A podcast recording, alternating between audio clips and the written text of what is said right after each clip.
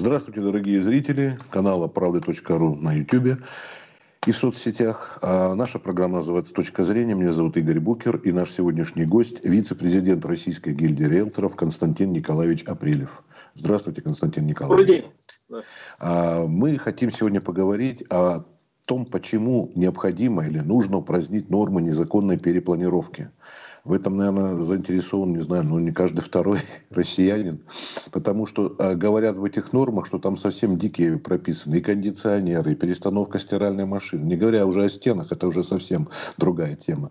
Вот, пожалуйста, расскажите точку зрения. А, ну, первое, с моей точки зрения, ну, немножко по-другому сформулирую э, тему, потому что нужно э, не то чтобы пересмотреть э, нормы э, незаконной перепланировки, скорее нужно сказать о следующем. Первое.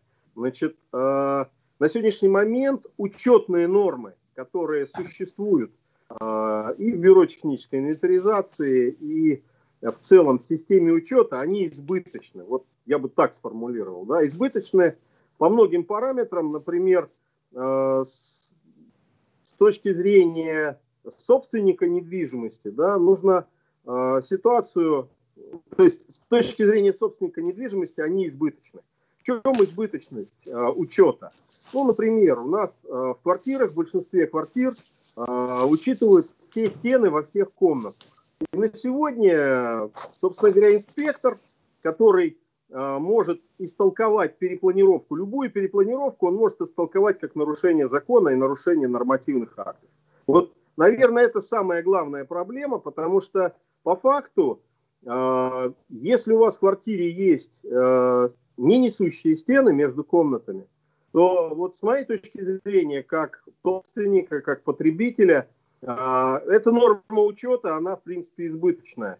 Именно по этой причине получается, что у нас сам технический учет, он содержит избыточные нормы учета, и это, безусловно, мешает учитывать то, что надо – то есть по факту получается, что э, вот то, что рисуются в обязательном порядке эти не несущие стены, э, они ограничивают возможность собственника в том числе.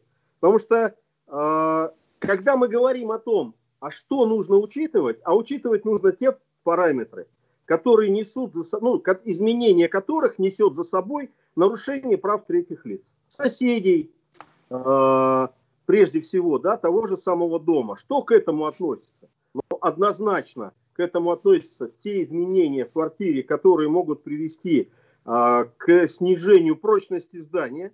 А что это? А это исключительно вопросы, связанные с а, несущими стенами.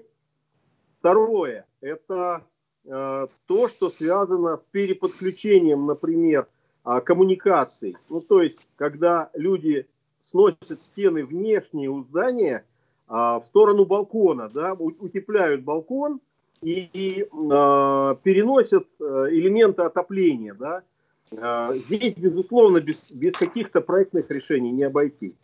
А дальше, а, значит, когда говорят, что нужно точно учитывать все мокрые зоны, и нужно требовать, чтобы мокрые зоны, это ванна, туалет, кухня, находились друг над дружкой, это тоже избыточная норма учета, потому что на сегодняшний момент, если у вас прорвет какие-то коммуникации э, в квартире, то шансы, что не затопит всю квартиру, а затопит только ванну, туалет и кухню, очень мало.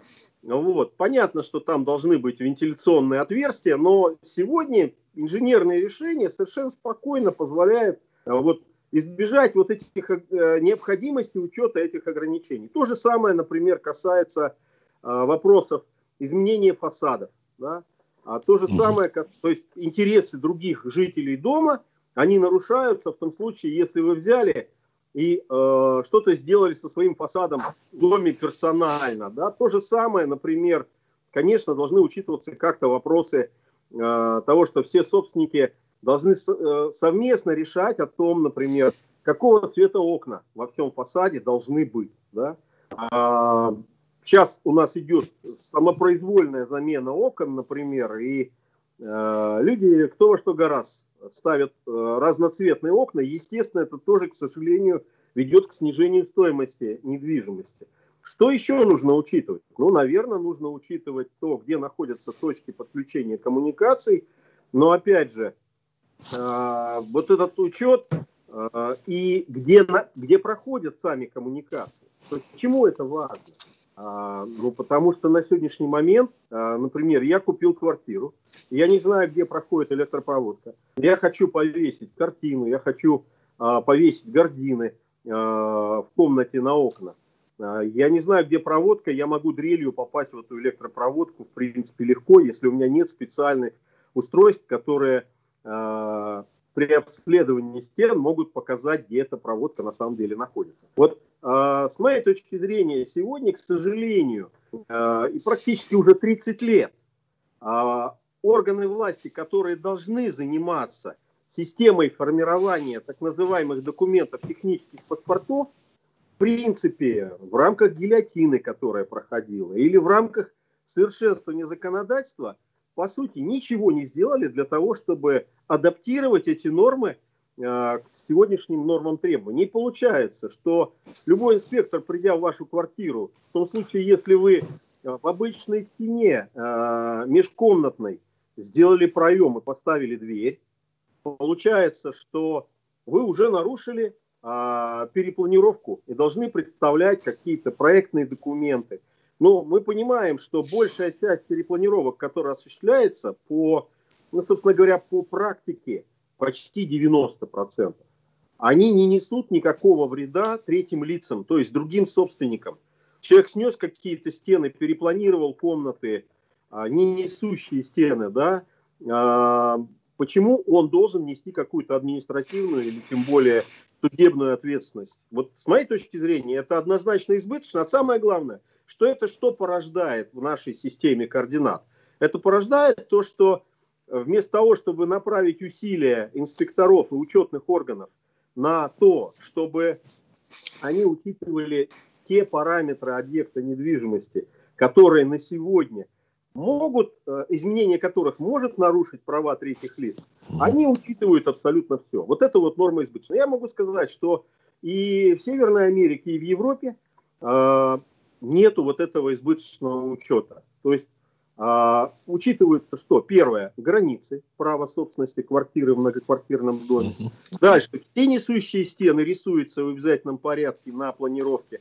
А что это позволяет сделать? А это как раз позволяет четко акцентировать внимание собственника на то, что точно трогать нельзя. А все промежуточные стены, они вообще отсутствуют на планах и это, с моей точки зрения, позволяет, ну, в принципе, принимать любые решения, не занимаясь излишней бюрократией, согласованием каких-то вопросов.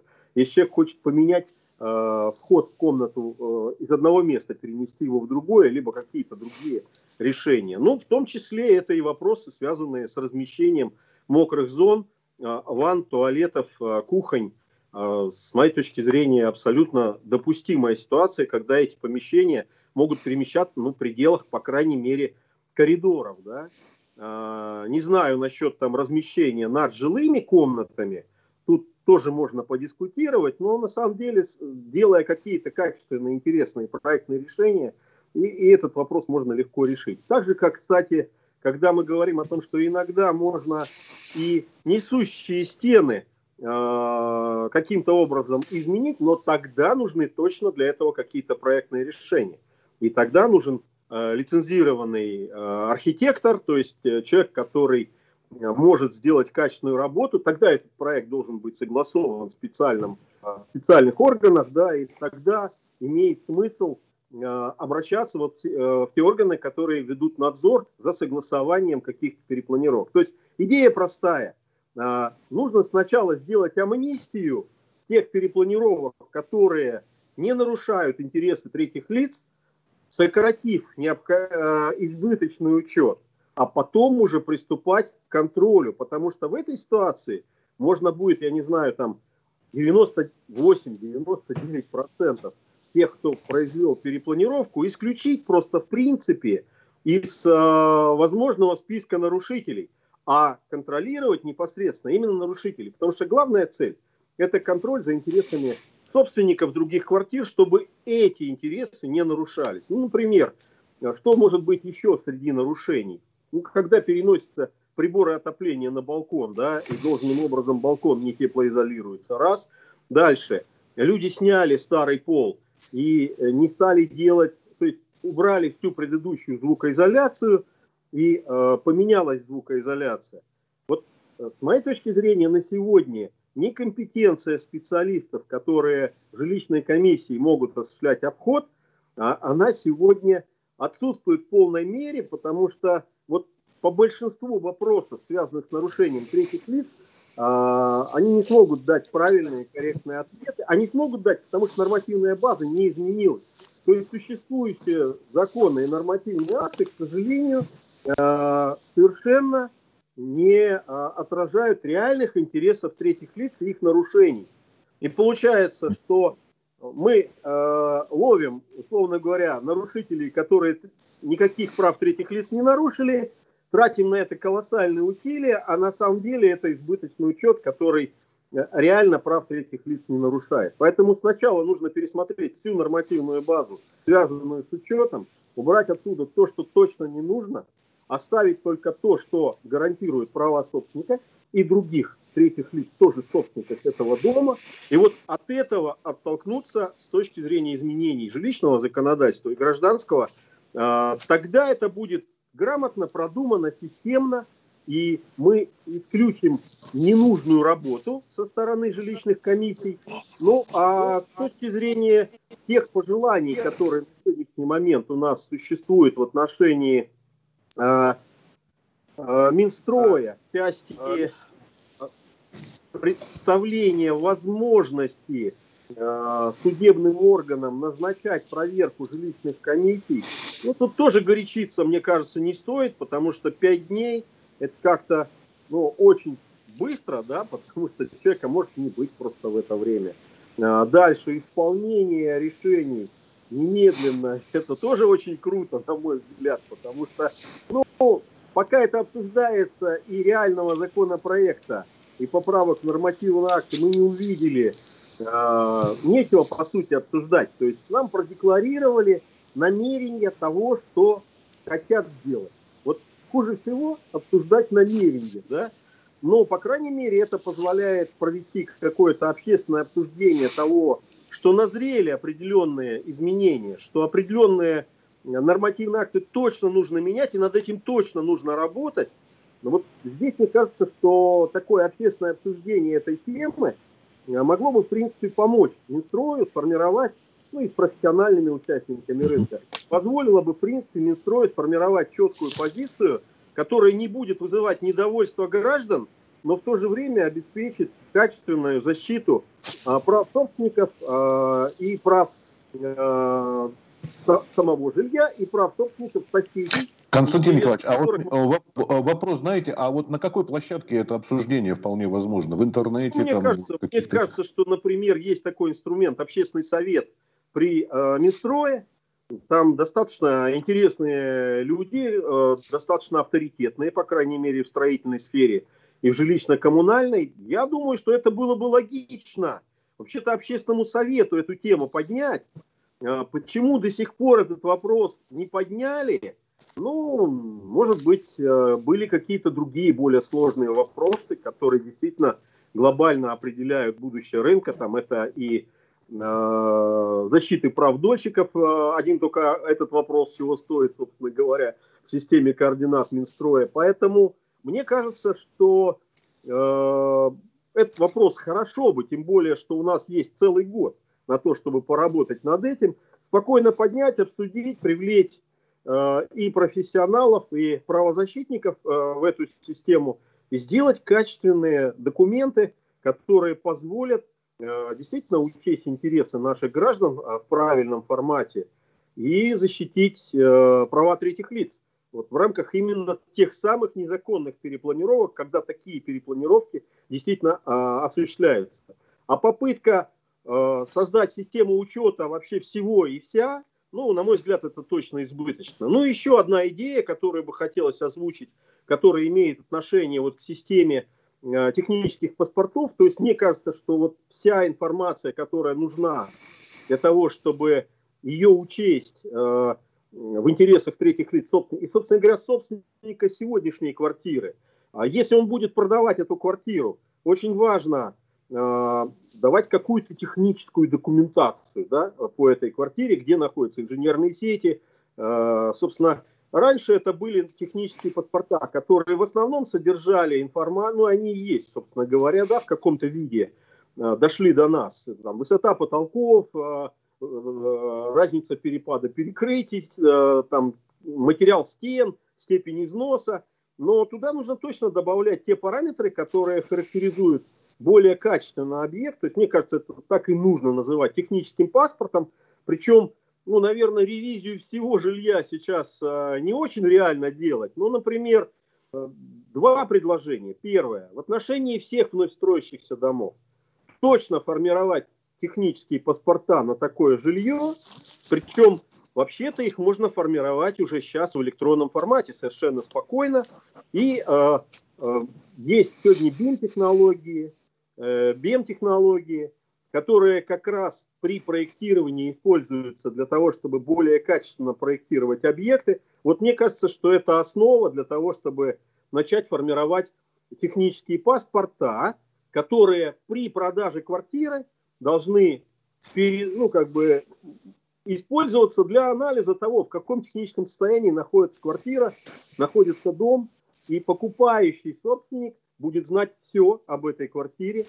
По крайней мере, это можно точно уже сейчас делать, и не нужна для этого какая-то системная большая ревизия существующего жилья. И второе, в принципе, при осуществлении купли-продажи недвижимости можно, как это, например, работает в Европе и в Северной Америке, а, обязать Э, действующего собственника провести э, работы по технической инвентаризации помещения с тем, чтобы, в принципе, тоже защитить полноценно права третьих лиц. Если в квартирном фонде, может быть, это не столь актуально, да, то, по крайней мере, в загородном жилье, там, где нужно точно оценивать состояние фундаментов, состояние перекрытий, а, потому что за загородным жильем никто не следит, за ИЖС никто не следит а, в той мере, в которой за этим а, следят в городах жилищной инспекции. Да? Естественно,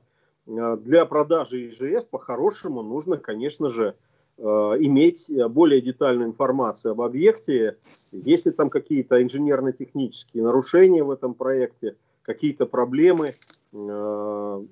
Поэтому вот эти вопросы, безусловно, требуют системного обсуждения, чтобы они, с одной стороны, не стали избыточными для оборота и ограничений на рынке недвижимости, с другой стороны, чтобы они действительно позволяли полноценно учитывать права покупателя, который не знает обо всех проблемах объекта, приобретая его особенно на рынке загородной недвижимости. Спасибо.